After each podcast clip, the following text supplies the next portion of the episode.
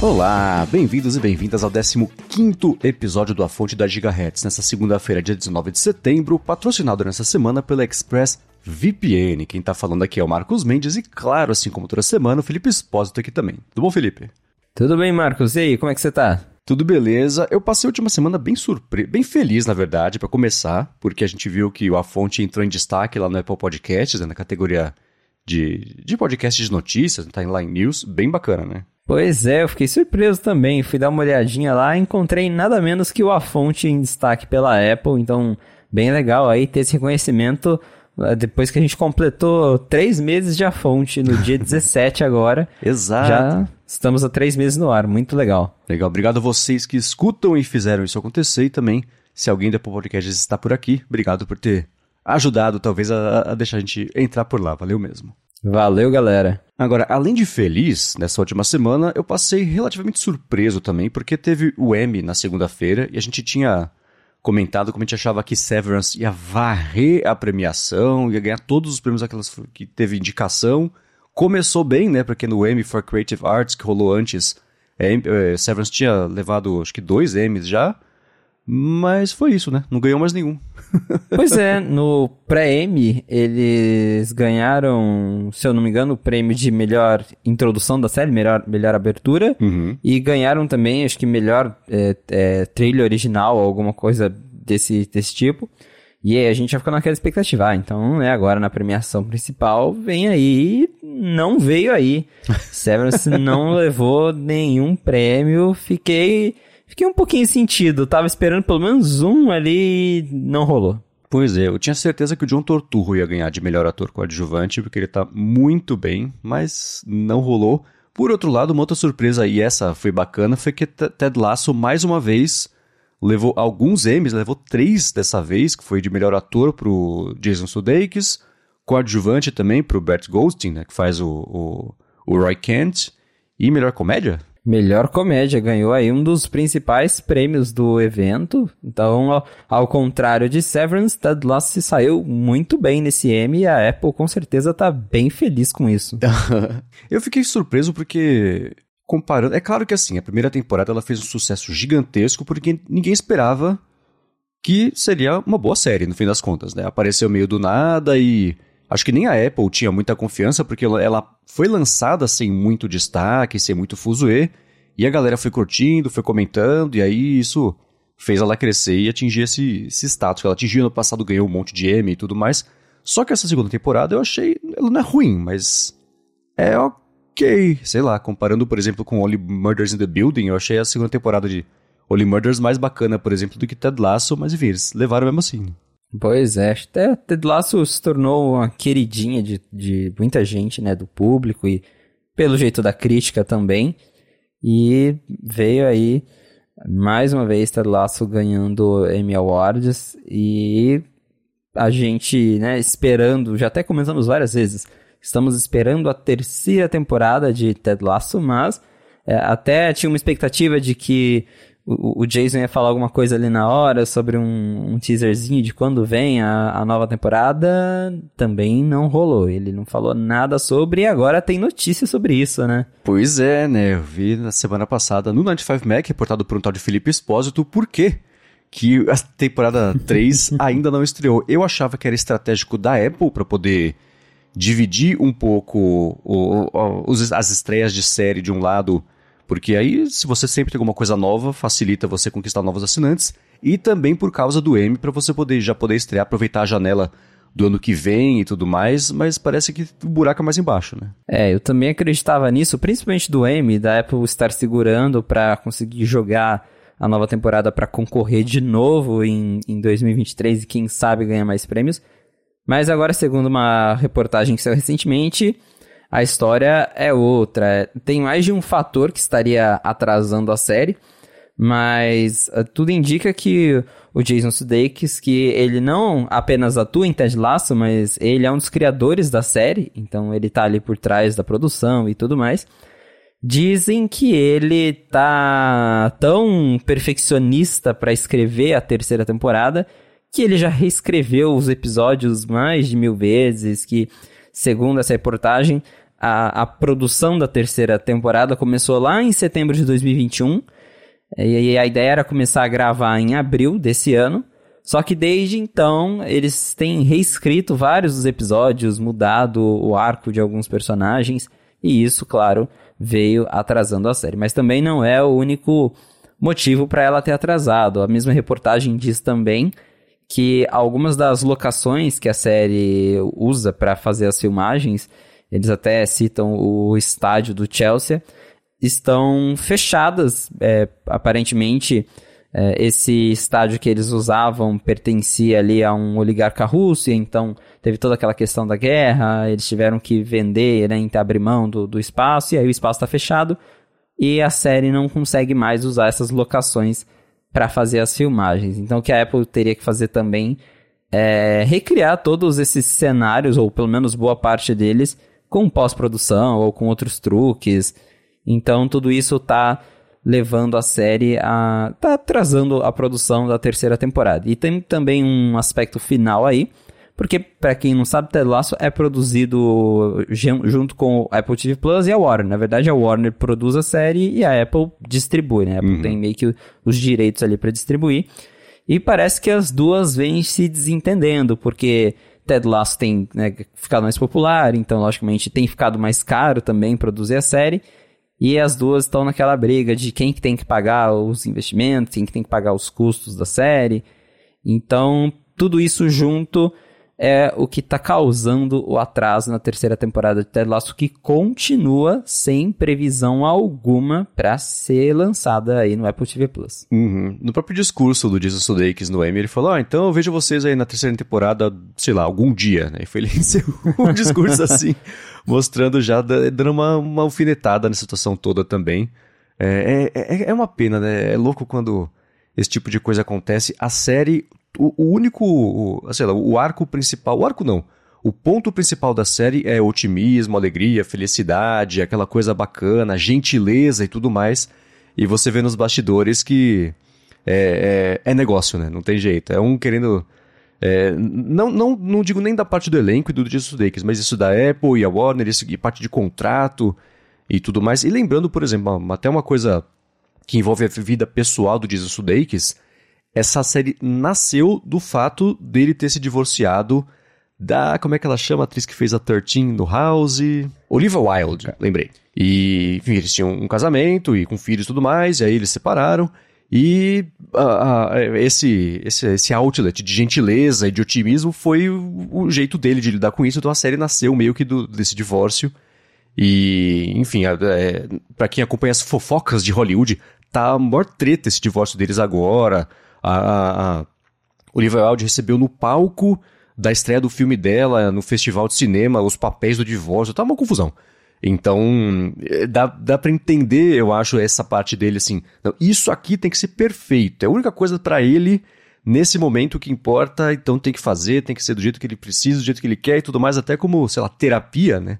Então, é, é, é, é curioso você ver como sempre existe um outro lado que na vida de ninguém é perfeita, mesmo num caso desse, né? Da série estourou e fez sucesso por causa de uma necessidade da gente de ver gentileza na pandemia e tudo mais, e ainda assim tá essa confusão toda nos bastidores.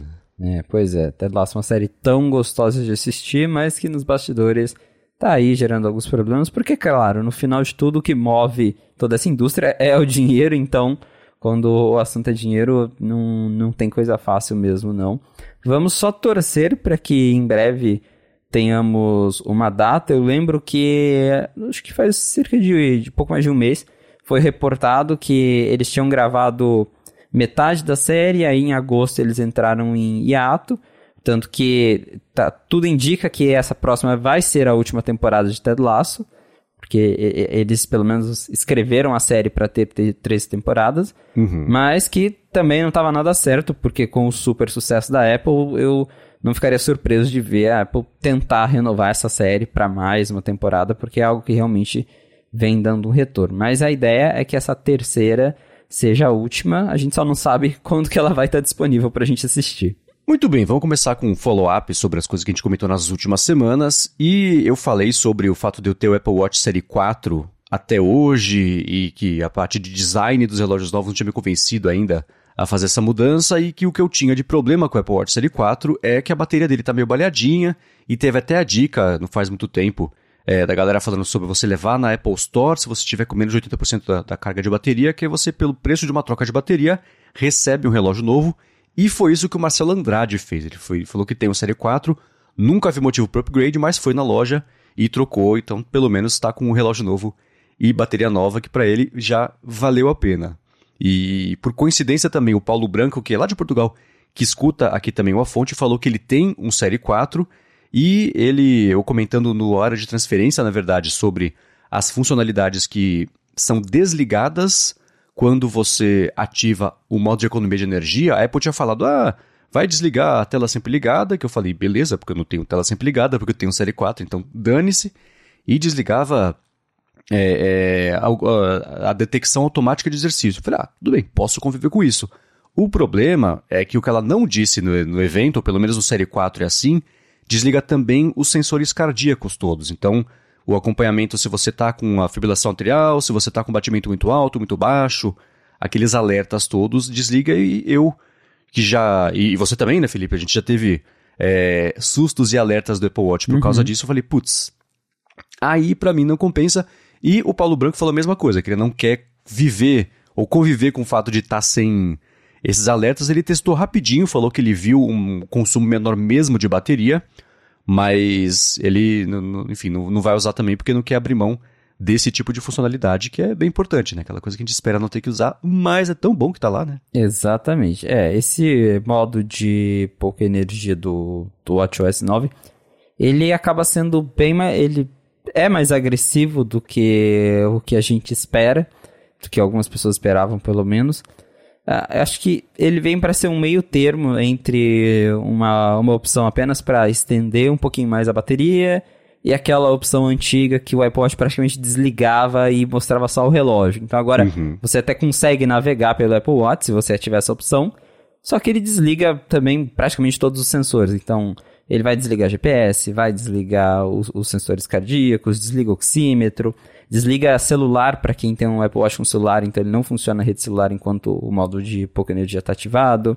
E a própria Apple avisa quando você vai ativar esse, esse modo de pouca energia, é, fala lá que as notificações podem ser atrasadas porque ele uhum. também não fica mais baixando notificação em tempo real. Ele espera, acho que acumular um tempinho, ou checa periodicamente, aí ele notifica tudo de uma vez. Então, realmente é para situação de emergência mesmo, que você é, precisa muito estender a bateria do relógio, ou que você, como a gente já usou de exemplo várias vezes, você vai fazer um voo e daí não é tão importante ter tudo esse monte de coisa ativado. Daí você prolonga a bateria do seu relógio. Mas legal saber que pelo menos quando está ativado realmente funciona e estende a bateria, como o Paulo Branco contou pra gente. Uhum. É, e uma curiosidade, eu falei sobre isso no, na gravação, na, na quarta-feira, né, que a gente grava o área de transferência. Quinta-feira, eu falei, ah, não quero ficar porque vai que dá alguma coisa, é bom saber que tem um alerta e tudo mais. Acordei na quinta-feira e tinha um alerta meu no relógio falando que meu batimento cardíaco tinha ficado abaixo de 40 por minuto enquanto eu dormia, né? Que nunca tinha acontecido isso. Eu fui olhar, 39, tá, tá tudo bem.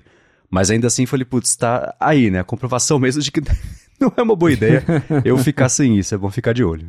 É, de novo, acho que é uma opção para emergência mesmo e não é feito para você ficar usando no dia a dia como a gente tem a do iPhone, que eu sei que muita gente passa o dia inteiro com aquele modo de pouca energia ativado. Do Apple Watch já foi feito mais para quando você tá ali já no, no finalzinho, ou você sabe que você vai passar um longo período parado e você né, prefere ter mais bateria do que usar os sensores. É isso aí. Agora, qual que é a geração do relógio que você tem? O meu é o Série 7. Ah, boa. O que você está achando do, do WatchOS atual? Já testou? Já, já colocou as funcionalidades novas para funcionar? Como é que tá? já tô usando. Eu cheguei a instalar o beta, mas um pouquinho antes do lançamento final, porque beta em, em Apple Watch eu tenho um é. pouquinho de medo, então eu espero já tá perto ali da versão final, daí eu falo, ah, ok, agora acho que dá para instalar. É, mas sim, não tem muita coisa nova em termos de funções, o que é bem perceptível. É, primeiro, mudanças nos mostradores, então acho que tem umas três, quatro novas opções de mostradores, tem uns bem legais. É, eles também atualizaram alguns mostradores antigos com mais cores. É, outra coisa legal é que agora você pode ter o, Apple, o mostrador do Apple Watch da Nike em, em, qualquer um dos modelos. Ele até isso porque a Apple não vende mais um Apple Watch Nike. Se você entrar lá no site, não existe mais a, a linha Nike. Eles continuam vendendo aquelas pulseiras em parceria, só que agora, né, você vai lá, compra um Apple Watch qualquer e depois escolhe a pulseira da Nike. Então, os mostradores da Nike foram liberados para qualquer modelo de Apple Watch. O mesmo, antes do, do meu Série 7 que eu de aço, eu tinha um 6 que era o da Nike. Uhum. E aí quando você faz a, a, o upgrade, o backup, ele não pega aquela, aqueles mostradores exclusivos e agora tem isso. No geral, uma atualização bacana. Outra coisa que eu gostei foi o lembrete de remédios, que agora já faz ali para o sistema. Lógico que antes você já podia usar o próprio lembrete do celular e do relógio, que já tem um app de lembrete para isso.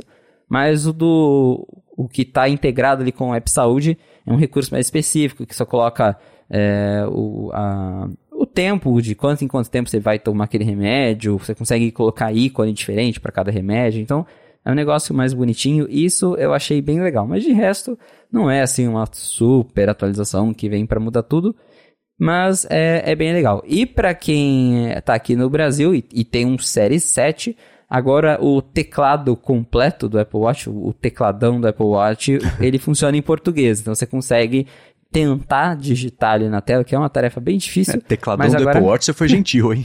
tecladão do Apple Watch. mas agora funciona em português e dá para você digitar ali pelo menos uma mensagem rápida, porque até então o único, o único jeito de digitar no Apple Watch em português era usando o ditado, né? Não, não tinha o teclado, que só está disponível para a série 7, os outros modelos não têm um teclado é, ali direto na tela, e agora isso aí funciona. Mas não é lá muita, muita coisa nova que tem no WatchOS 9. Você, Marco, já atualizou o seu Series 4? Para você que está usando aí um modelo mais antigo, mudou alguma coisa? O que, que tu achou da, da atualização? É, eu tô usando o, a versão nova, né, o WatchOS 9, porém não muda quase nada. Né. A grande novidade seria o modo de, de pouca energia que eu não vou usar, porque a gente acabou de comentar. Mas eu estava muito empolgado para ver as métricas novas de corrida, porque eu tenho feito corrida, só que elas não valem para o Apple Watch Série 4. Tem que necessariamente ser com as versões atuais dos chips, que é, que é né, desde o chip da próxima geração, que é igual da geração anterior, da geração anterior também. Então é, é, é, isso. Então eu estava muito empolgado para ver que as métricas, por exemplo, de tempo de contato com o pé no solo, a, a, a duração da passada, é, oscilação vertical, essas bobeirinhas assim que vão ajudar a ter mais desempenho na corrida, é, foi inclusive que me convenceu que eu vou acabar comprando o Apple Watch novo, porque acumulando essas coisinhas todas agora já justifica e eu tô perdendo muita funcionalidade por estar tá preso à estética. E eu não quero isso, né? Eu gosto muito do meu, acho ele lindo, mas ainda assim eu, já, já tá na hora, né? Então, é, hora que eu, que eu tiver essa chance, talvez eu consiga viajar no fim do ano, aí eu vou comprar, porque. É, e eu nem sabia essa do teclado, mais uma coisa que. É, é, é mais meio por cento ali de, de motivo para trocar, né? E o teclado que eu faço hoje eu tenho configurado o teclado em inglês e em português no, no Apple Watch, mas mesmo assim, por ser uma, uma, versão antiga, não tem o teclado em inglês, mesmo aparece para você digitar. Mas tem aquele Scribble, que é de você rabiscar o texto só em inglês. Então o que eu tenho uhum. feito é rabiscado com muito cuidado e calma ali, porque senão ele tenta corrigir para palavras em inglês, então vai aí, ele correndo a volta. Então, beleza, leva 40 segundos para escrever, mas é o, o, o que dá para fazer né, numa situação dessa que não tenha já a resposta que eu quero mandar naquelas respostas pré-assadas que dá para configurar. Então, é, eu tô rodando o WatchOS novo, mas é, de, de, diferença mesmo do dia a dia. Não tô usando as, as, os mostradores da Nike e tudo de mais bacana não tenho acesso. Então, tá, tá igual. é, a gente vai tentando levar, mas chega uma hora que realmente daí tem que considerar o upgrade de, de relógio mesmo, porque é, de, de, um ano para o outro, até parece, é igual para quem tem o Série 7, que é o meu caso, eu olho para o Séries 8 e falo, pô, né, não, não mudou nada, tá, tá igual para mim. Mas para alguém que tá lá no 3, no 4, daí você soma tudo, aí já parece uma atualização mais significativa, né? Então, tem, tem isso também. No seu caso, talvez chegou a hora mesmo de cogitar abrir a carteira e, é. e comprar um reloginho novo. Pois é, não tem oxímetro, por exemplo, tem um monte de coisinha, né? Então, enfim. Vou acabar trocando. Isso é o, era a única novidade que eu falei, putz, essa eu não vou comprar. Vou comprar os AirPods Pro, vou comprar o iPhone novo. Relógio não. Corta a voz do narrador. Relógio sim, né? Então, Relógio sim. É, exato, vou acabar comprando. Mas muito bem. Agora, a galera, eu, é, na semana passada saíram reviews dos novos iPhones, que a gente comenta agora é, daqui a pouquinho, e saíram reviews também que chamaram menos atenção, que foi justamente dos relógios. Então eu vi lá que, aliás, cometemos um erro imperdoável semana passada. Não mencionamos o Adorno aqui, então abraço Adorno duas vezes no episódio de hoje. e eu vi que ele, ele, publicou lá um texto na Mac fazendo um, um, um, apanhadão ali do que a galera mais curtiu no, nas gerações novas do relógio. E é, tá dentro da expectativa que eu acho que, não sei que você tinha, aqui eu tinha pelo menos assim. Ah, o chip, o, o chip o S8, né? Ah, tá, é bacana, ele é igual ao S7, que é igual ao S6, então teve tanto ganho aí. E os ganhos, pelo menos, que a galera é, mais comentou foi desse negócio de, de funcionalidade de tipo detecção de acidente de carro, né? Que vai chegar nos iPhones novos também, mas enfim. É um fator de diferenciação do relógio e o, o lance todo do, do, do, do sensor de temperatura que também está na categoria de que bom que tem, né? É, exatamente isso. Não foi nenhuma surpresa, os reviews já vieram falando que as mudanças não são grandes. Então, o destaque fica aí principalmente pelo sensor de temperatura corporal, mas que, como a gente já destacou, ele não serve como um termômetro. Então, o que esse sensor faz é primeiro, detectar a sua temperatura durante o sono para te dar ali alguns indicativos de variação de temperatura que podem depois indicar potenciais doenças ou qualquer outra coisa, mas não é para você ficar vendo com quantos graus seu corpo está naquele momento. E também, claro, para ajudar ali a monitorar o ciclo menstrual, a questão da ovulação e tudo mais. Então, a gente tem isso como a principal novidade, e a segunda, que foi destacada pelos reviews, é a detecção de acidente de carro, que mais uma vez, aquela coisa que a gente espera não precisar usar, mas que se tá ali, legal, que bom que, que você tem. Talvez seja útil. Mas para quem tem, de novo, um Série 7, que em termos de design é exatamente igual ao 8, ninguém ali dos reviews parece ter sentido a necessidade de fazer um upgrade ou ter notado mudanças super significativas. É realmente a questão que eu comentei de que o upgrade é voltado mesmo para quem está nos modelos mais antigos, porque acho que a gente chegou num ponto com o Apple Watch que talvez até já era assim, mas agora mais ainda que você não precisa ficar trocando todo ano de Apple Watch, porque as mudanças de um ano para o outro são muito mínimas. A Apple geralmente ela foca em uma área específica nesse ano, acho que foi a detecção de acidente e ali o, o sensor de temperatura corporal e e aí esse que é o, é o grande foco ali dela e ela não fica todo ano redesenhando o relógio e trazendo um monte de coisa nova. Já faz um tempo em que isso vem acontecendo. Então o Apple Watch 8 é isso. É uma atualização para quem tem um modelo já bem mais antigo do que um Série 7 e vai trocar agora e vai aproveitar essas novas tecnologias que chegaram junto.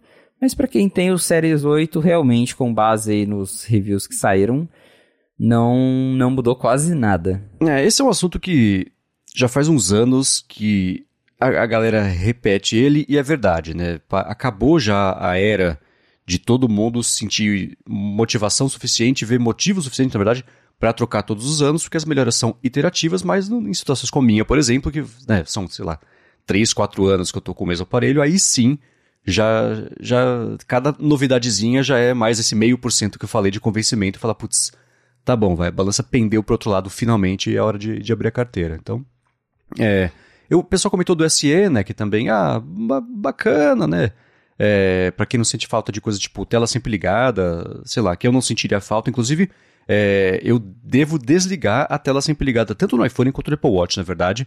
Mas você usa a tela sempre ligada do Apple Watch? Eu gosto, eu uso, porque acho que mais por estética mesmo. Uhum. É, porque quando você combina com a pulseira, você consegue deixar da mesma cor, então aí fica sempre visível. No Apple Watch, eu acho um recurso legal. Mas depois a gente vai falar do iPhone, e aí sim, no iPhone eu acho que eu desligaria. Mas aí daqui a uhum. pouco a gente comenta sobre.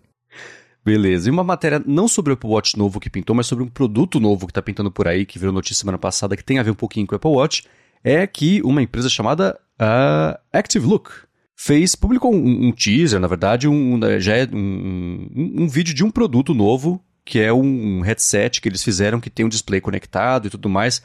E aí, é, pela, pelo que parecia, ia ser, nossa, não, beleza, agora esse é o primeiro produto real que vai mostrar a utilidade que tem, como é que isso entra no dia a dia.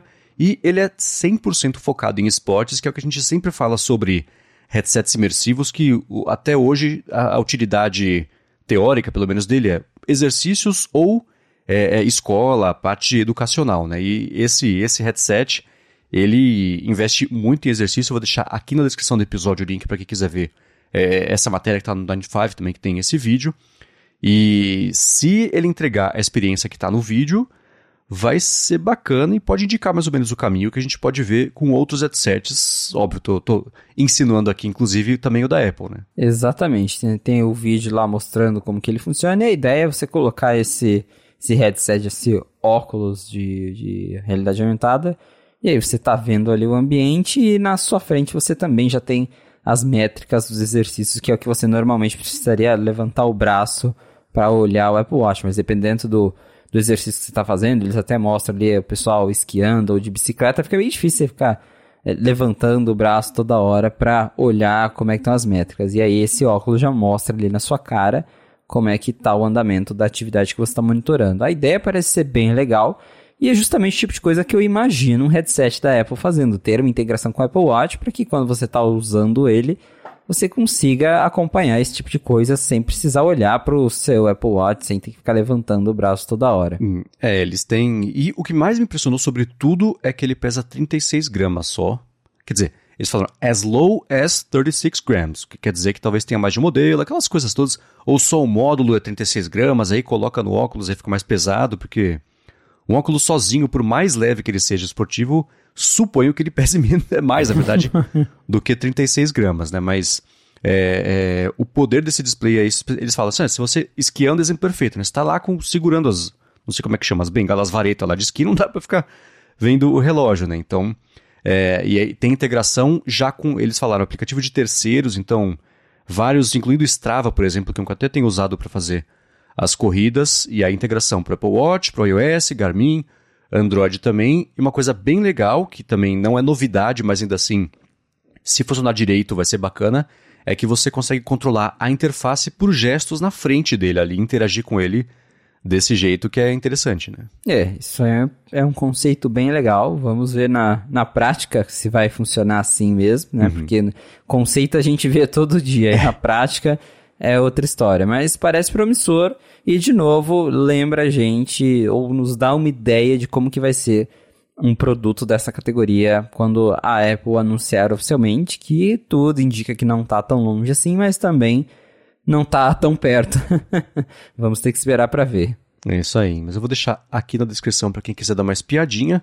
Eu acho que eles não falaram, tô vendo o press release rapidinho, não falaram sobre o preço do headset, né? Então, tá meio no ar isso aí. Não deve ser uma coisa muito barata, mas ainda assim eu acho que que eles têm que comer um pouco desse custo para tentar pelo menos popularizar e, e, se aproveitar e aboquear o que dá para aboquear desse mercado antes que todo mundo entre nele, né? Ah, com certeza. É questão de tempo até. A gente já tem visto várias empresas aos poucos investindo nisso. O próprio Facebook tem investido bastante.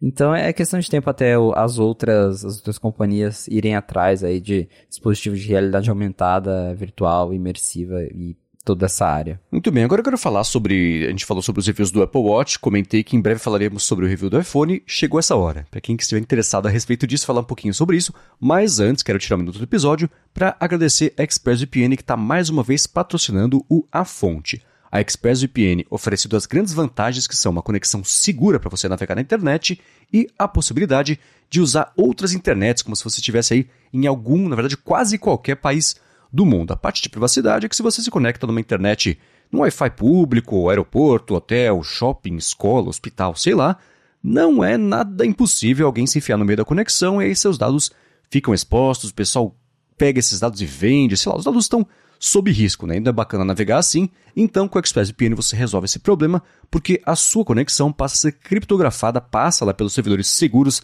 da ExpressVPN para ir para lá e para cá, e aí com isso você blinda os seus dados e impede que eles possam ser mal utilizados ou pior, vendidos aí por algum mal agente. E a parte de você se conectar como se você estivesse em algum outro país é que isso te dá a possibilidade de você explorar, por exemplo, um catálogo de um serviço que não está disponível no Brasil, ou então um catálogo de serviço que está disponível no Brasil, mas o catálogo é diferente porque tem geolimitações aí de direito de distribuição e tudo mais, Netflix, exemplo disso, YouTube também é outro exemplo, e o mais bacana é que tudo isso você consegue aproveitar sem se preocupar com a velocidade da conexão, porque a ExpressVPN se preocupa com a velocidade da conexão e eles garantem uma conexão estável para você poder aproveitar isso tudo sem ficar engasgando ali e perder desempenho da conexão. Agora, a parte mais bacana disso tudo é que você que escuta aqui o podcast pode experimentar três meses de ExpressVPN sem colocar a mão no bolso na assinatura do plano anual. Na verdade, se você acessar o endereço expressvpn.com barra a fonte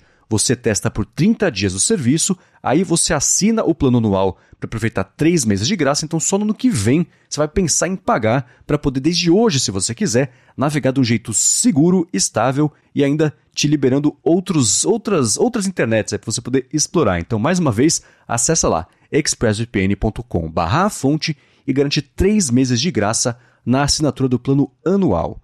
Muito obrigado, ExpressVPN, pelo patrocínio mais uma vez do A Fonte e pelo apoio também, claro, a toda Gigahertz. Valeu, ExpressVPN! Vamos lá, tivemos muitos reviews do, dos novos iPhones na semana passada, alguns que chamaram mais atenção, que eu achei bem mais divertido do que outros, estou falando especificamente sobre o da Joanna Stern. Você quer falar sobre o que mais te chamou atenção sobre os reviews, ou algum que talvez você tenha visto que não tenha recebido muita atenção e que vale a pena a galera conhecer? O que você achou dos reviews desse ano? Cara, dois reviews que eu gosto muito de ver todo ano. Primeiro, da Joanne Stern, né, não perco. É, o jeito que ela faz os reviews é, é único. Tem que assistir para ver, mas é, o review dela é sempre bom. Segundo, o do The Verge. E uma coisa que eu. que ficou. me intrigou assistindo todos os reviews é como tem mais de. tem mais de uma pessoa, tem várias pessoas, na verdade que não gostaram muito do comportamento da tela sempre ativa, da tela always on.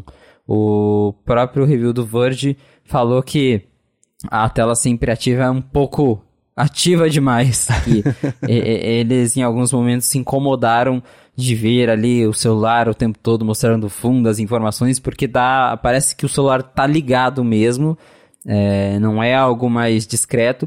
O que a gente já esperava, porque a Apple já tinha anunciado que seria assim, que ia mostrar o fundo e tudo mais, que não ia ser aquela coisa preta.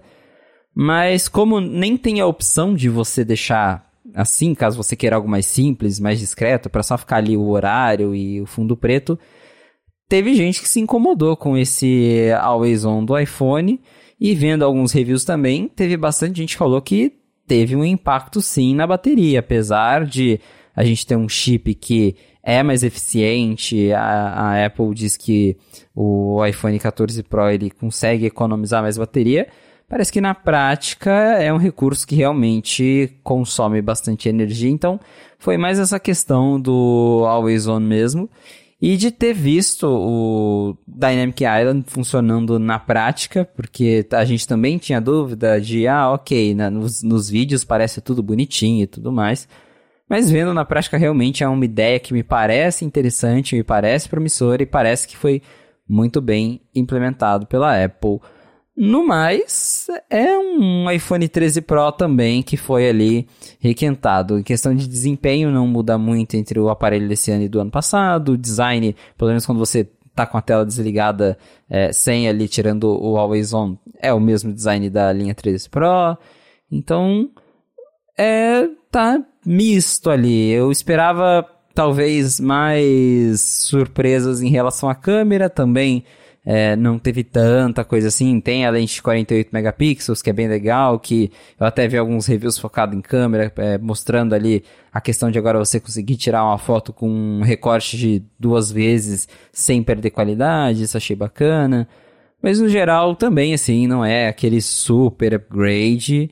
E, de novo, essa questão da tela sempre ativa, ativa demais, me deixou um pouquinho intrigado e eu mesmo que pensando, será que eu vou acabar desligando isso? Porque vendo nos vídeos realmente dá a impressão de que o celular tá, tá totalmente ligado, porque ele, ele diminui sim o brilho, só que ainda assim tá ali num nível em que não dá a ideia de que o celular ele tá apagado, ele tá economizando bateria, parece é, enfim, é, é um comportamento novo, talvez é por isso a estranheza, Vamos ver aí no longo prazo, mas achei interessante porque mais de um review falou sobre ter se incomodado com a forma como a Apple implementou o Always On na prática. É, me chamou a atenção mesmo esse negócio do pessoal falar sobre a tela sempre ligada. Aí eu fiquei pensando o seguinte, né? Você que tem o Apple Watch e usa a tela sempre ligada, você já se acostumou com ela estar sempre ligada? Então, no Apple Watch eu já me acostumei e acho até estranho quando ela tá toda apagada. Então, de novo, né, pode ser uma questão de costume, de, né, a gente tá sempre acostumado a ver a tela do celular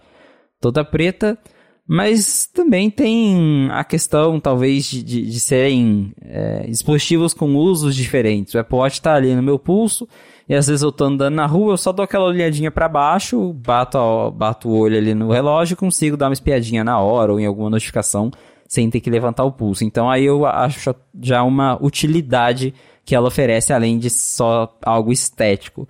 No iPhone, é claro que tem gente que não tem Apple Watch, mas no meu caso, eu já tenho Apple Watch, então eu não sei se para mim ter a tela do iPhone ligada ali o tempo todo mostrando meu wallpaper em cima da mesa seria algo super útil. Uhum. É, eu, eu, perguntei isso porque eu acho que tem muito de costume aí, né? A gente, se você a gente pensar por exemplo, telefones antes de smartphones, na verdade, nem só do, do iPhone, mas eles tinham a tela sempre ligada. Era uma telinha mequetrefe e tudo mais, mas tinha lá sempre o, o nome do operador, a sinal e, e os menus, ele estava tudo sempre lá. Quando chegou a possibilidade de você. Ah, agora, o primeiro iPhone, né, o botão chama Sleep Wake, né? O comportamento sempre foi esse e até hoje é esse. Então tem um pouco disso. Né? A gente associa. Faz 15 anos que a gente associa a tela do iPhone estar ligada com destravado, tem algo acontecendo, notificação. Então, esse tem o estranhamento pela quebra de, de, de como é que ele funciona, né? Eu acho que. Assim como eu, eu ainda estranho quando vejo um Apple Watch, por exemplo, tela sempre ligada, porque eu não tenho contato com isso. Eu tenho o meu que não é assim. A Larissa, minha namorada, também tem um Apple Watch, que também, por coincidência, é um Série 4 e também então, não liga. Então, quando eu saio com meu irmão, minha cunhada, por exemplo, que tem o Apple Watch, as versões atuais, eu vejo o relógio ligado, eu estranho. Mas para quem usa já está normal, então eu acho que isso vai acontecer, não vai ser do noite por dia, mas telas sempre ligadas. Inclusive agora, que é assim com o iPhone, a gente sabe que o mercado vai migrar para uma coisa assim, então os Androids provavelmente vão passar a ter esse tipo de comportamento com tela sempre ligada que eu sei que já tem Android faz tempo. Eu estou falando sobre outra coisa, né? Então acho que esse comportamento vai passar a ser mais padrão de mercado e aí a gente vai vai isso não vai chamar tanto a atenção, né? Parece um daqueles comentários que eles já são feitos com data de validade, né? E, e que daqui a dois, três anos vão parecer estranhos que e, esses comentários foram feitos para começo de conversa.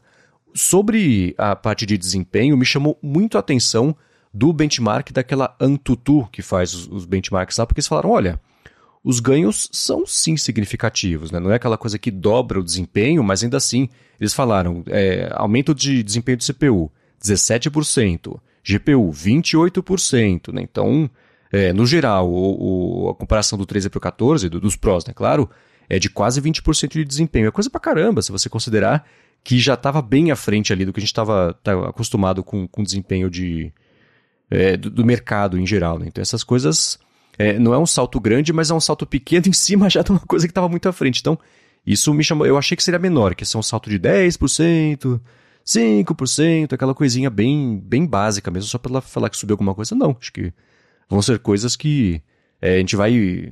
É, a gente não percebe o ganho no dia a dia, mas percebe ao contrário. Né? Se você está usando o, o 14 Pro e volta para o 13 para fazer alguma coisa, você fala, putz, verdade, né? Tô acostumado a essa função exata, essa tarefa exata se completar de um jeito um pouco mais rápido. Então essas, esses ganhos são imperceptíveis e invisíveis no dia a dia, mas também de pouquinho em pouquinho eles vão se, se, se acumulando e, e viram se traduzem em ganhos de verdade para a gente no dia a dia. Né? É, e de novo sempre tem a questão de que nem todo mundo que vai comprar um 14 Pro Max ou um 14 uhum. Pro tá vindo do 13. Então, às vezes a galera tá lá no 11 Pro, tá no iPhone 10, e aí vai comprar um 14 Pro, o salto vai ser maior ainda para essa pessoa. Então, a gente é, sempre precisa lembrar disso, que nem todo mundo tá trocando de aparelho todo ano. Então, é, nesse quesito, é até. É, a gente fala, ah, aumentou 10%, 15%, mas para quem tá vindo de duas, três gerações atrás, aumentou muito mais que isso. Uhum. Então, nesse caso, é, vale, né? É, se torna ainda mais considerável é, esse upgrade. Mas realmente, o, o salto ali do A16 está um pouquinho maior do que a gente esperava inicialmente. Eu também chutava ali que estava uns 10% mais rápido, porque a própria Apple nem chegou a comentar muito sobre isso no evento. Justamente porque ele já tem o chip mais rápido do mercado, toda aquela coisa que a gente já sabe, que eles mesmos fazem questão de ressaltar, que a concorrência ainda está chegando no A13 Bionic do iPhone 11 e a gente já tem o chip mais rápido do, do mercado. Então, é, a, o resumo é, é, é um celular que é o mais rápido da indústria, provavelmente, em termos de performance, e não vai desapontar agora quem está vindo de modelo do ano passado ou quem está vindo de um modelo mais antigo. E claro, de novo, lembrando que por ele ser construído em um processo de 4 nanômetros, o chip A16 Bionic é mais eficiente e consome menos energia. Uhum. É, e, e, isso que eu ia comentar também, que gente, eu vi, eu acho que foi no Six Colors o Jesus Nell comentando, ou talvez o Dan Morin, mas acho que saiu lá, falando sobre esse fato de que a gente já tem visto há algum tempo a Apple estar tá à frente do, da, da, concorrência, do desempenho dos processadores. Tanto Intel nem se fala, né? Mas ainda assim, para telefone você pega o Snapdragon e tudo mais. É, que não, não, não tem porquê seguir investindo e continuar com esse com essa passada insana de ano para ano, especialmente nessa época que a gente ainda tá com esse negócio de, de escassez de, de componentes, dificuldade de fazer processadores e tudo mais.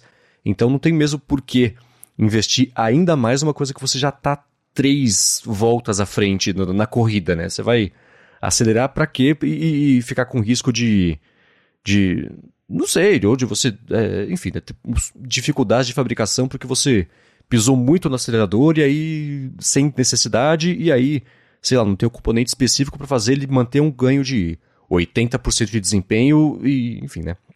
Dá para fazer isso ser é, é, é, mas só o, básico do básico ali de um ano para o outro, porque ainda assim já vai estar tá bem à frente, ainda assim é, é, um ganho bacana, né? Então, é, isso eu acho que. Mas me chamou a atenção, achei que pela expectativa que a própria Apple colocou para esses processadores e que o pessoal vinha comentando antes dos benchmarks, eu achava que ia ser bem menor o ganho de desempenho, mas não, 20% é coisa pra caramba ainda, se você considerar a melhoria de um ano para o outro. E considerando que já estava super bom e super rápido. Né? É, em resumo, vai melhorar ainda mais e o que você disse também é bem verdade. Às vezes a gente não percebe, isso vale para qualquer recurso novo. A gente fala, ah, mas mudou só isso, mudou só aquilo. Mas aí quando você, depois de um tempo que você acostuma com o celular novo, você volta a mexer no uhum. antigo e fala, pô, tá faltando isso aqui, pô, tô, tô sentindo uma falta de tal coisa, ah, esse aplicativo tá demorando mais para abrir. Então realmente a gente só percebe mesmo depois, quando a gente volta atrás e fala, ah, realmente mudou. É isso aí. Agora, dois reviews que eu gosto muito. Um que é tradicional, já tem uns 4 ou 5 anos que sai, e outro que é, que é mais recente, são os de câmeras. Né? Tem o, o tradicional que é o do Austin Man, que ele sempre vai se enfia no meio de um safari lá, e aí faz um, um review bem bacana, explorando. Ele é um, um, fotógrafo super bacana, super talentoso, super atento à parte técnica. Acho que para ser um bom fotógrafo você tem que estar atento a isso. Então, ele, ele explora ele tenta tirar o melhor proveito das novidades do hardware de um ano para o outro. Então, é, tá aqui na descrição o link para o review completo dele. Ele faz o que eu achei ótimo também, comparativos com a câmera do, do iPhone 13 Pro Max, fazendo, por exemplo, ah, essa, essa foto aqui tirada com os dois aparelhos. Aí, ó, presta atenção nesse pedaço aqui, presta atenção nesse pedaço aqui. Ah, essa foto aqui, eu achei que tem uma específica que ele fala assim: o, o pós-processamento que o iPhone faz ficou muito pesado. Então, essa foto eu fui lá em RAW e eu mesmo fiz os ajustes finos na mão para chegar no resultado que eu queria. O que não é todo mundo que vai fazer, mas ele mostrou onde que não correspondeu à expectativa dele e, e, e mirando o olho da gente que talvez não tenha esse conhecimento técnico tão profundo para a gente entender onde que é melhor ou onde que não é melhor. Então essas coisas são bem bacanas. Tem uma foto que eu acho super legal que ele tirou, que é essa que eu falei da estrela, e tem um senhorzinho, e aí tem uma luz na frente dele, então tá tudo escuro em volta, e tem uma luz bem na frente iluminando a estrada e a grama, só que tá de noite, só que lá no fundo de novo volta a iluminar e você vê o céu e tem estrela, e o senhorzinho tá negativado ali com o chapéu. Então essa foto, se você pensar na quantidade diferente e na intensidade de, das diferentes luzes que tem na foto, ainda assim dá pra ver tudo e bacana, acho que essa é a foto que mais mostra como evoluiu nos últimos anos a, a fotografia e também como a parte de computação faz mesmo a diferença para que você consiga ver os detalhes do claro e do escuro, sendo que você tem duas fontes de luz diferentes, com intensidades diferentes na foto, enfim. Essa eu achei a mais, mais bacana, que mostra aí todo o poder que, que a câmera tem. É, esse review do Austin Man é sempre muito completo, então todo ano ele costuma publicar um review desse que ele vai e tira um monte de foto em lugares bem diferentes.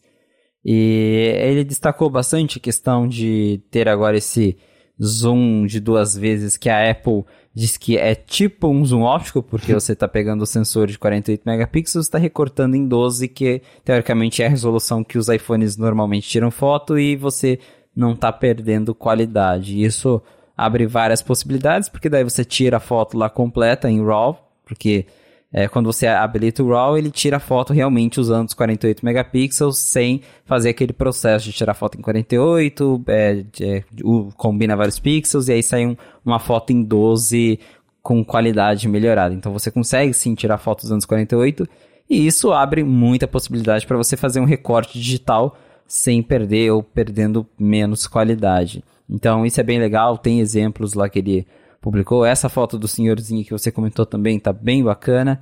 E eu achei interessante isso que ele falou sobre. É, em algumas situações você percebe que o pós-processamento tá um pouco exagerado. E eu confesso que no próprio 13 Pro eu já tenho essa impressão sobre algumas fotos. Uhum. E é, a gente comentou também no, no, episódio passado, né, que está virando uma tendência, as empresas têm é, investido mais em software para fazer melhorias nas fotos, mas eu acho que em alguns casos a Apple está forçando a mão no Smart HDR, as, as, tem foto assim que dá para ver que tá muito, a foto tem uma nitidez exagerada ou, ou tem ali algumas cores muito exageradas, e que eu, eu, gost, eu gostaria de uma opção para desligar o Smart HDR, porque não tem mais, desde acho que do 13 ou do 12, a Apple não deixa mais você desligar o Smart HDR, é algo 100% automático, mas esse pós-processamento, para quem realmente gosta de fotografia e às vezes quer ter um, um controle maior, não tem mais como desligar, a não ser claro que você tire uma foto em RAW, só que num iPhone 14 Pro com uma câmera de 48 megapixels, uma foto em RAW pode chegar a ter 100 megas por arquivo. Então imagina você tendo que tirar várias dessas uhum. só para fugir do, do, do, do pós-processamento da Apple. Então achei bacana ele ter mencionado isso, porque é algo que eu concordo. Eu vejo que em algumas situações o pós-processamento é exagerado. É interessante notar também que ele mencionou que quando você tira fotos em 48 megapixels é, usando o RAW, a foto demora aí uns segundinhos para ser registrada, então ele até diz que não é uma opção que ele deixou ativada por padrão, que ele só vai usar mesmo em situações específicas, porque dá, pelo que eu vi, dá para você escolher se você quer tirar em 48 ou 12. E ele mesmo diz que o padrão para ele ficou em 12 megapixels, porque daí você tem aquela coisa de capturar o um momento ou uhum. de né, escolher ter ali uma, uma foto de maior qualidade. Mas é, ele também, para quem quiser ver, colocou lá na, na matéria original uma foto que ele tirou em 48 megapixels e é bem legal você dar o zoom assim e perceber o tanto de detalhe que tem nas fotos. Então, mas é aquela coisa, de novo, é, para quem está vindo de uma geração para outra, talvez você, principalmente para quem não, não se importa muito com câmera, é, na grande parte dos cenários, como você sair lá na rua num dia ensolarado, você não vai nem perceber as mudanças de um para outro. Realmente coisas em cenários específicos, em cenários geralmente com menos iluminação, que daí dá para ver melhor essas diferenças. É, a, a, agora a gente chegou num ponto com câmera de celular em que a, as diferenças são medidas nos detalhes mesmo, você dando zoom, ampliando e, como você disse, né? Olha, nessa área aqui, isso aqui tá diferente, isso aqui melhorou. Isso, ah, é verdade. Mas quando você olha no todo, já, não parece mais né, uma, uma evolução gigantesca, porque a gente já tem um, um, hardware muito bom, já tem lentes muito boas nesses aparelhos lançados aí nos últimos anos. Isso aí. Eu, o segundo review que eu falei que são dois, né? Tem um que eu gosto muito que é do Austin Man e tem também o pessoal da Halide, que faz uh, aplicativos de, de, fotografia também, que, que na verdade a Halide é o aplicativo de fotografia, né? Então, enfim, eles também têm um comparativo bem técnico sobre as especificações do iPhone 13 Pro e do 14 Pro também. E é, também chamando atenção ou explicando, ó, isso aqui faz diferença por causa disso e disso e disso. Por exemplo, tem uma diferença ali da distância focal, que é, a Apple vai juntar isso com o pós-processamento que ela faz. O negócio também de, de, de ter os quad pixels, e aí por isso justifica talvez a distância focal ter piorado a qualidade, porque vai ganhar, enfim, né, tem essas, essas bobeirinhas técnicas que é, no dia a dia ninguém vai perceber, mas também chamando atenção para isso falar, ah, tá, agora eu consigo ver. E a gente se informar sobre isso significa que a gente consegue tirar fotos melhores. Então acho bem bacana todo mundo que tem a aspiração de tirar boas fotos, né? É, dar uma espiada nisso aí. Então vou deixar aqui na descrição o link, tanto para esse review bem bacana do Austin Man, quanto também para esse. É um preview, na verdade, das câmeras que, que o Sebastian DeWitt lá do, do Halide fez, que também vale a pena dar uma espiada. Agora, de reviews em geral, você comentou do da Jonas Stern, né? E você falou que ela sempre faz reviews bacanas. Acho que a tradição dela de fazer vídeos assim de review começou quando saiu o primeiro Apple Watch, talvez, ou o segundo Apple Watch, que ela fez um vídeo, um dia com o Apple Watch, um dia na vida usando o Apple Watch. Ela colocou uma cam mount com uma câmera na frente do rosto dela e usou o dia inteiro, foi, pegou metrô, foi fazer exercício e tudo mais. E aí, eu lembro dela mostrando a dificuldade para trocar a pulseira, que nem é tão difícil assim também. É que nem a tela sempre ligada, né? É acostumar. Tá vendo como é fácil hoje em dia, né? Seis anos depois, sei lá quando que. Então, é, começou assim a, a, tradição dela de fazer vídeos bacanas. Ela foi contratada depois pelo Street Journal e aí daí pra frente ficou cada vez mais bacana e com menos restrições orçamentárias, né? Que é sempre bom. E também teve o review que eu achei bem legal do Marcus Brownlee, o MKBHD, os dois falaram justamente sobre a, a, Dynamic Island, como eles achavam que talvez fosse parecer ali uma, um, um floreio técnico. Não, é bacana de verdade, um jeito novo mesmo de interagir. E os desenvolvedores já têm tirado bastante proveito disso, de jeitos talvez ainda não tão úteis, porque a utilidade vai ficar dentro dali da, da, da Dynamic Island, mas ao redor dela a galera tá fazendo, achando jeitos divertidos, né, de, de usar ou de de, sei lá, tirar proveito aí da, do recorte novo da tela. Já tem até joguinho para você interagir com a Dynamic Island, mas vale lembrar também que é, a, a API, por enquanto, ela só vai vir mesmo, a API no caso que você consegue criar live activities, eu não lembro agora como que a Apple tá chamando isso em português, mas interações de verdade para Dynamic Island só vão vir com o iOS 16.1. Então, no momento, o que você pode fazer, além de, claro, fazer essas brincadeiras com a parte de fora dela, uhum. é usar coisas nativas do sistema para ter integração. Então, por exemplo, você tem o Spotify, como ele integra com a API lá de, de controle de música, ele consegue mostrar os controles, assim como o Apple Music na Dynamic Island. O WhatsApp que tem, uh, que usa ali, integra com o aplicativo de telefone, ele também já vai funcionar com a Dynamic Island. Mas interações específicas, diferentes, tipo, sei lá, o, o Uber usar a, a Dynamic Island para mostrar alguma coisa. Isso vai vir depois com o iOS 16.1 que está em beta já. É, uma coisa que eu vi que achei bem legal, acho que foi o John Gruber que retweetou no fim de semana, é que o, o Christian Selick, que faz lá o aplicativo Apollo, que é do, do, do Reddit, né? Ele, no aplicativo agora, existe um, um, Você pode colocar um bichinho de estimação virtual em cima ali da, da, da Dynamic Island do player pra cá. Ele falou, tipo um tamagotezinho que eu fiz aqui. E você escolhe se você quer um gatinho, um cachorro, você quer um porco-espinho, uma raposa, um anxolote, que eu não faço ideia do que seja. E aí também você, né, você vai lá, você brinca com ele e tudo mais, então fica lá andando pra lá e pra cá na, na, na Dynamic Island. Teve também o Breakout, né? O joguinho lá de você rebater a bola para cima e, e, fazendo pontos. Então a galera, enquanto não pode usar a parte de dentro, porque API, a API vai ser bem limitada, tá achando jeitos criativos de, em volta ali dela, também fazer coisas bacanas, o que é, é sempre divertido, né? Ver a galera.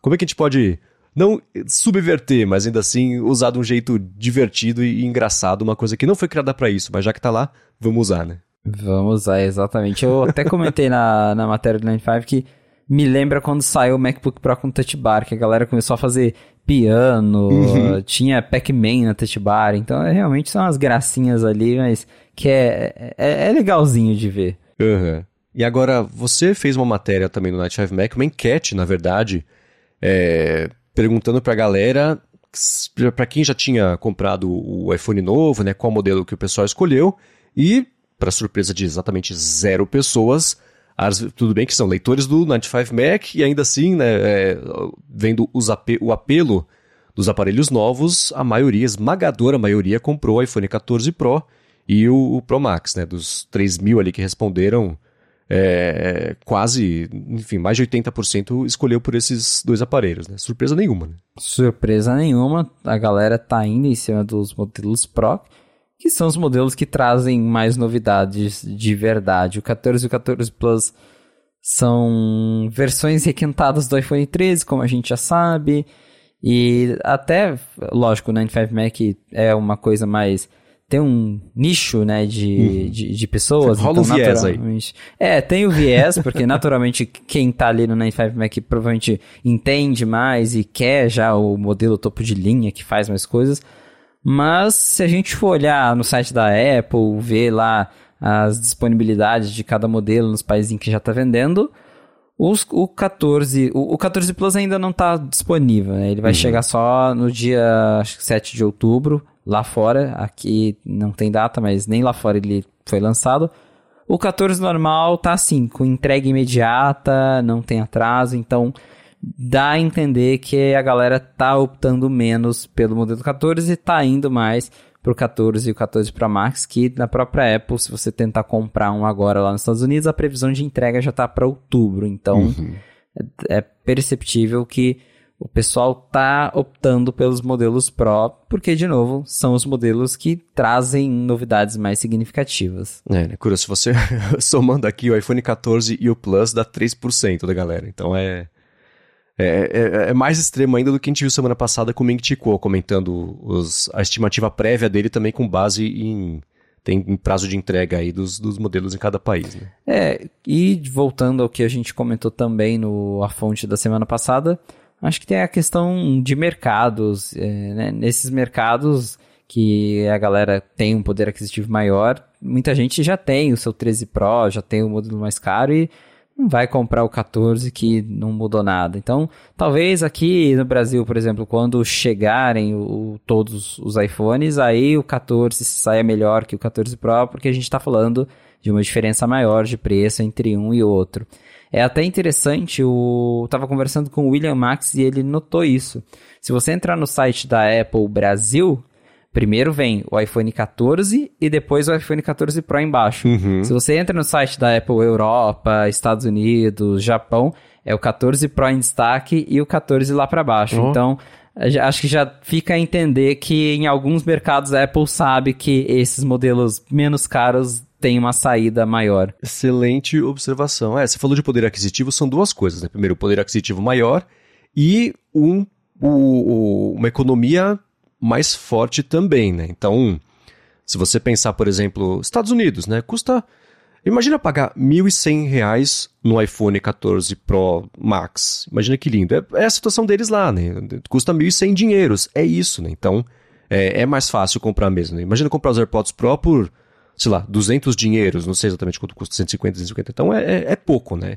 E o pessoal ainda assim reclama, né? Eles assustaram quando o iPhone passou a custar quatro dígitos, né? Aqui, acho que nunca custou menos de quatro dígitos, né? Então, é Aqui a muito gente louco olha e pensar fala, isso, ah, né? ficou dois mil reais mais caro, que é, coisa. então, né? É assim, o arredondamento já dava dois mil reais mais caro. Então é, é- é- Eu sempre acho muito curioso. A gente fala sobre, ah, como é não sei o que lá, é assim, é, é barato, assim, barato lá quando você pensa só na unidade monetária é, fixa, né? Então é, é- Enfim, né?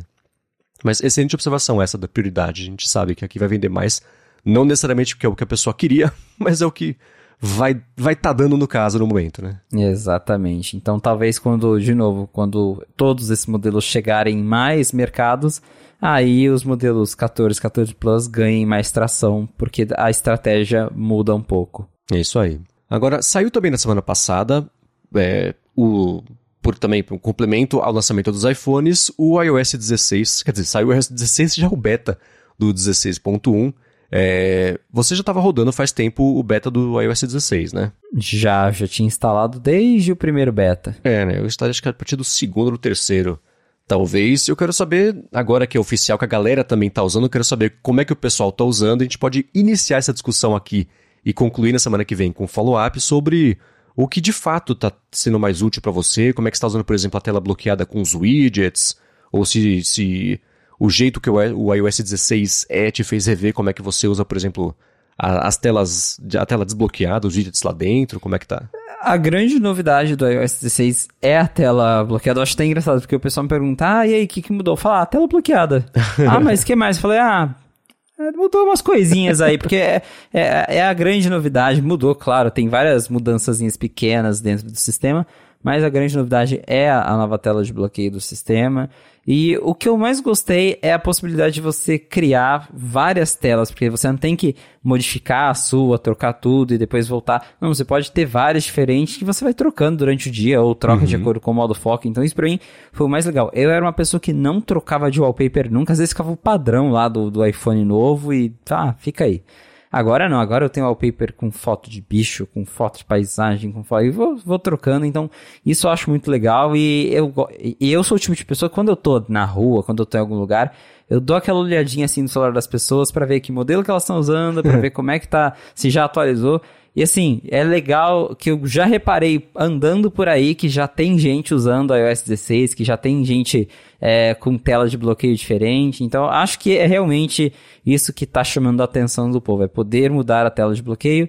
Eu uso alguns widgets, é, geralmente ali eu gosto de colocar o widget da bateria, o widget das atividades dos círculos do Apple Watch, então quase todas as minhas telas de bloqueio têm esses dois widgets, algumas eu coloquei bolsa de valores. Então, realmente é uma atualização bacana. Tem outras novidades no, no iOS 16, aquela questão mesmo de você conseguir é, recortar uma parte da foto que você só arrasta e ele uhum. recorta. Embora eu não uso isso muito na prática, mas dá para fazer umas gracinhas ali quando está mandando mensagem para alguém. É, tem as novidades do iMessage, que para quem usa muito, daí sim é bom porque você pode agora editar a mensagem ou apagar uma mensagem que você enviou. Então, é uma atualização que tá, tá legalzinha, não é uma super atualização, porque é, tirando ali a tela de bloqueio, foram mudanças muito pontuais. Mas eu, eu gostei, eu gostei de, de como eles implementaram a, a tela de bloqueio. E agora quero ver ela funcionando no iPhone novo. é, né? É, eu tô usando. Eu sempre. Isso é uma coisa que eu falei já muito no área de transferência, então quem já escutou isso, me perdoe, vou falar rapidinho. Eu tento sempre reduzir ao máximo qualquer tipo de estímulo visual desnecessário. Então, iPhone, eu sempre usei a tela bloqueada sem wallpaper, o iPhone desbloqueado sem wallpaper, aplicativos o mínimo possível na tela, então. É, o meu, quando eu destravo o iPhone, tem quatro aplicativos e só. Tem o dock embaixo, Twitchbot, Mensagem, Safari e Overcast e só, sempre usei assim. E na tela bloqueada, o Apple Watch também, eu uso o Apple Watch, ele não tem. Não, não tem. O, só tem o mostrador, não tem nenhum tipo de complicação em volta, porque é menos informação bombardeando o tempo inteiro na, na cabeça, né? Isso faz muita diferença para mim. Com a tela bloqueada, eu resolvi colocar os widgets do Carrot Weather de previsão do tempo, a máxima e mínima de sensação térmica, que para mim é o que importa, porque eu saber que cientificamente está 18 graus, mas na verdade a sensação térmica é 15, faz diferença. Eu quero saber que está 15, né? Então eu uso a sensação térmica e também a, a, a porcentagem de chance de, de, de, chuva, né? De precipitação, pelo mesmo motivo, né? Para bater o olho e saber, se eu for sair, já ter isso na cabeça, não ter que ir atrás de informação. Aí compensa, vale a pena para mim. Agora, com a, eu tentando mexer e, e, e tirar proveito das novas funcionalidades, eu revi um pouco esse jeito que eu faço e eu criei perfis que vão entrar automaticamente. Então eu, vou, eu tenho aqui o perfil de. O perfil não, o Focus Mode, na verdade, né? De trabalho, que vai colocar o calendário na tela desbloqueada, que para mim já é um grande avanço colocar um negócio desse. Eu organizei bonitinho o calendário com os horários de, de pauta, gravação, edição, tanto dos podcasts aqui do Gigahertz quanto do Bolha Dev também, que é diário, então ainda é mais é, crítico ainda eu organizar isso bonitinho e deixar ali. Então eu tô tentando, vou tentar tirar proveito de. Eu vou colocar um. Coloquei no modo pessoal, na hora que não estou nem trabalhando e nem no modo noite ou no não perturbe um wallpaper, que também para mim já é uma mudança gigantesca na forma como eu interajo com o telefone, então tem wallpaper. Então eu estou tentando ver se essas coisas todas que foram chegando nos últimos anos, eu acho um jeito de tirar proveito sem abrir mão de eu ter essa o mínimo possível de bombardeamento de carga cognitiva cada vez que eu mexo no telefone, que são dezenas de vezes por dia. Né? Então, é, isso importa muito para mim. Então, eu estou usando, é, coloquei na tela bloqueada também, além desses dois widgets, o de próximo compromisso, porque agora com um calendário mais estruturado é, é bom eu ter isso em mente também. Porque agora eu vou, eu vou, começar a ter mais reuniões, né, por causa aqui da Gigahertz, coisas de patrocínio e tudo mais. Então é muito importante, primeiro, não perder nenhum compromisso e depois eu planejar o dia em torno disso. Então eu estou Agora, com a tela bloqueada, é, é, eu tô revendo o jeito que eu interajo com o telefone inteiro, né? Então acho que fazia tempo que eu não fazia essa reflexão, acho que vai ser bacana. Isso aí, hoje é o primeiro dia útil que isso vai entrar em vigor, né? Que eu mexi no fim de semana com isso, então, é, por enquanto, agora às 10 da manhã aqui, ainda não, não, não voltei atrás, é uma grande vitória, né? Então é, é assim que eu estou interagindo, mas de resto, com, no, no, de, com a tela desbloqueada, iOS 16 mesmo quase não faz diferença, né? Não, não mudou quase nada. Não estou usando o indicador da bateria, de porcentagem, por exemplo. Que no beta do 16.1 tá chegando em mais aparelhos, né? Tá chegando em mais aparelhos, porque esse recurso ele apareceu nos últimos betas já do 16.0, não foi o que a Apple anunciou na WWDC. Aí um belo dia a gente instalou um beta lá, olha só, a porcentagem da bateria voltou, mas não voltou para todo mundo. Então não uhum. tinha nos iPhones mini e nem no iPhone 10R e 11. A Apple nunca disse o motivo, Aí a gente especulava que ela testou nesses aparelhos e não gostou do resultado, porque os mini são minúsculos, então você tem um espaço muito pequenininho ali na, na área do Note e a porcentagem ficaria muito pequena. E nos iPhones 10R e 11, talvez seria pelo fato da tela ser LCD, ter densidade de pixel menores, e aí o número não ficaria tão legível assim.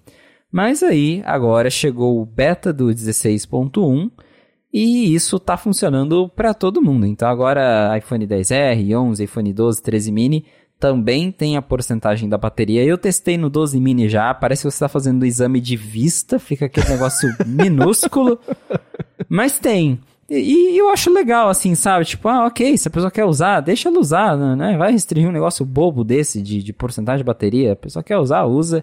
E é isso aí. Então, quando lançar o 16.1 para todo mundo, que segundo a Apple chega em outubro, eles já comentaram isso por conta do iPad OS, que foi adiado, não foi lançado agora, e eles já confirmaram que chega em outubro, então o iOS 16.1 também deve vir em outubro. Aí todo mundo vai poder habilitar esse indicador de bateria. Eu eu tenho tentado dar duas, três, quatro, cinco, seis chances para esse negócio. Eu ativo e falo, tá, vou tentar usar isso aqui.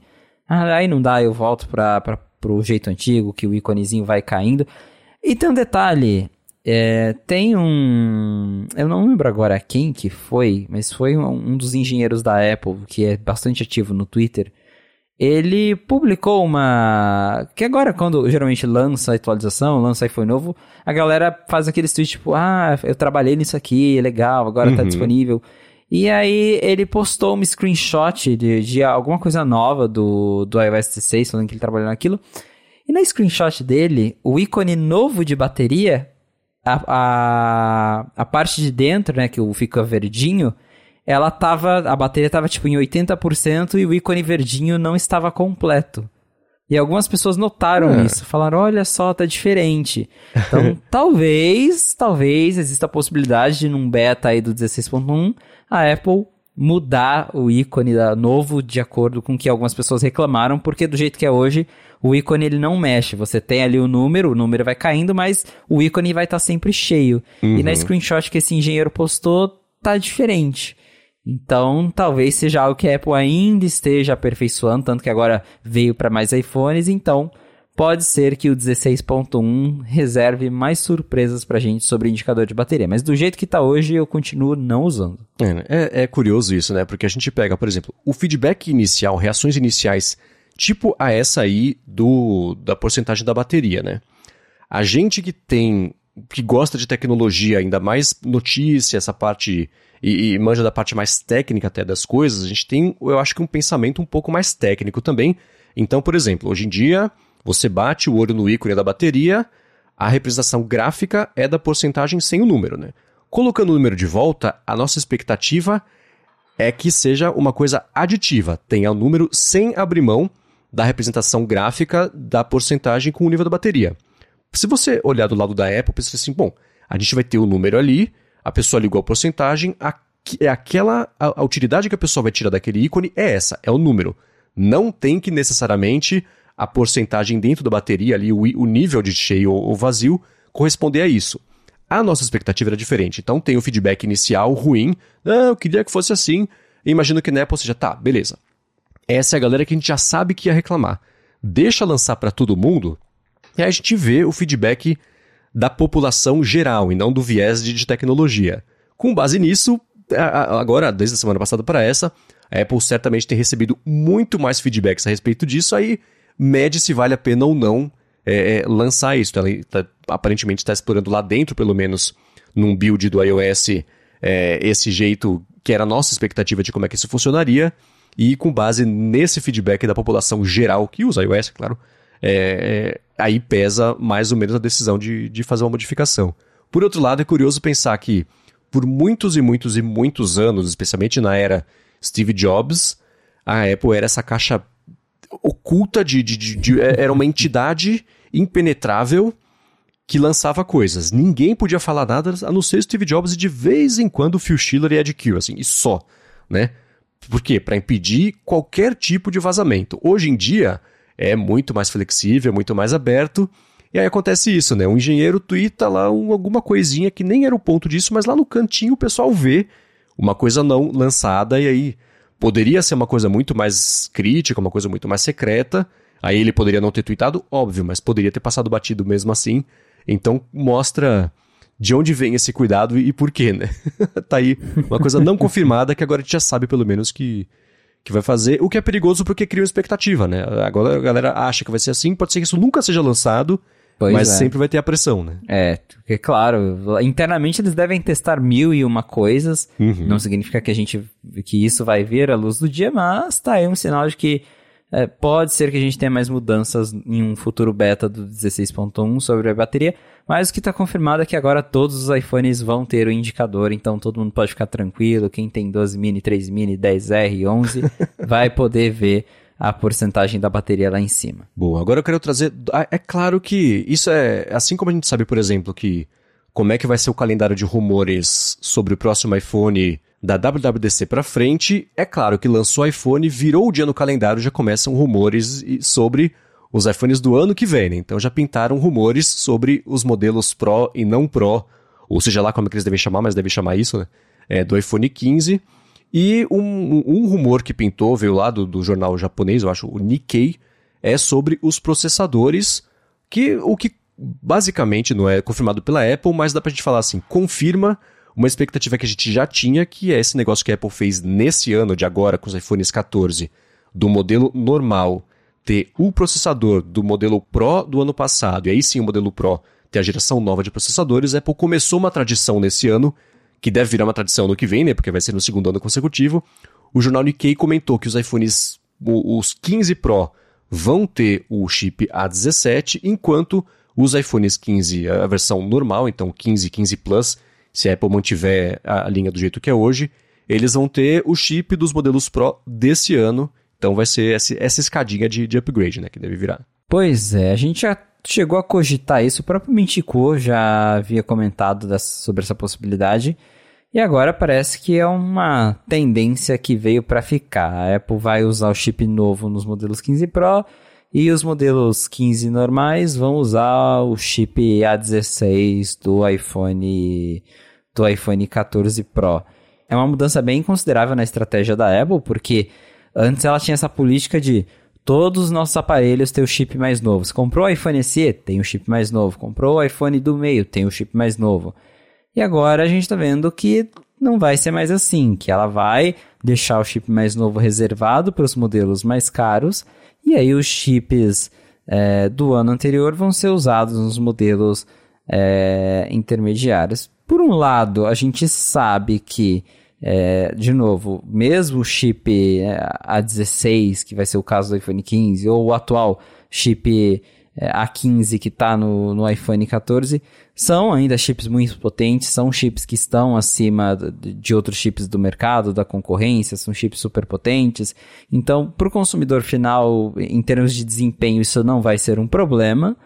Mas é aquela coisa, né? A Apple tá lançando um celular novo que não é tão barato assim, porque o, o iPhone 14 mesmo começa em 700 dólares, provavelmente o 15 também vai custar em torno disso.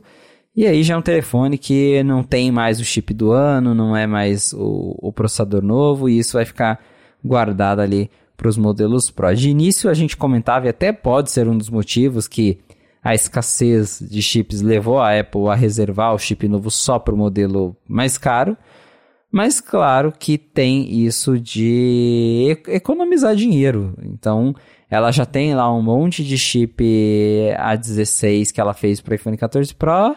E ao invés dela gastar dinheiro para aumentar a produção do A17, ela usa o que ela já tinha e coloca nos modelos menos caros.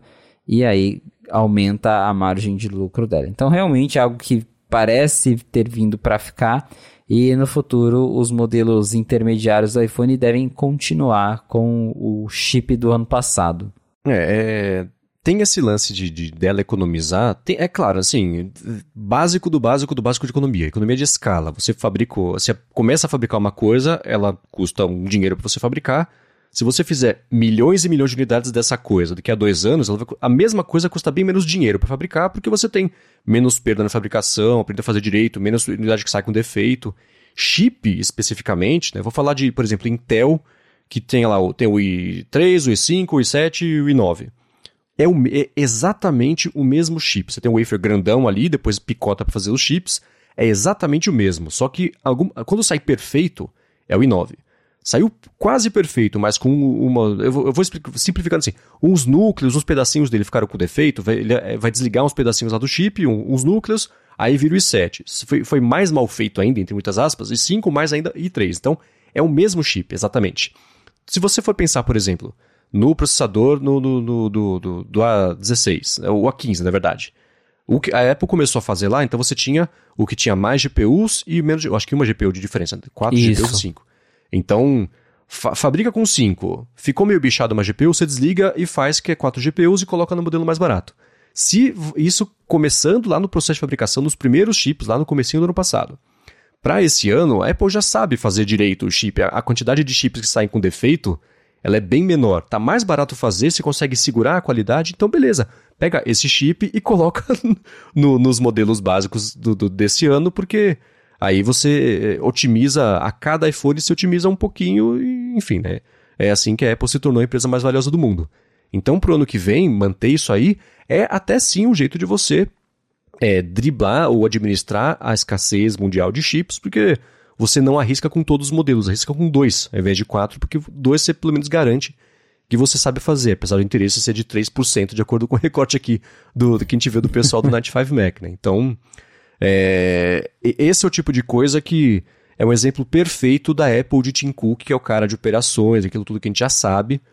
Então, é, é mais um jeitinho de 820 mil que ela tem de otimizar de pouquinho em pouquinho o lucro e manter aí os 40% de lucro que ela tem quando vende cada iPhone. Né? Então, é, é, não é mistério nenhum que ela vá fazer isso, porque tem o fato de ela estar tá super confortável à frente da concorrência mesmo com. Se ela não fizer nada, se ela mantiver os mesmos chips por 3, 4 anos, ainda assim deve. Provavelmente vai estar tá, é, parecido ali com o desempenho de um Snapdragon topo de linha, o do ano. Então ela não tem muito porquê ficar gastando esses tubos, né? Pra seguir acelerando uma coisa que ela já está à frente algumas voltas, como comentei no começo do episódio. Né? É, exatamente. Já está bem na frente da concorrência.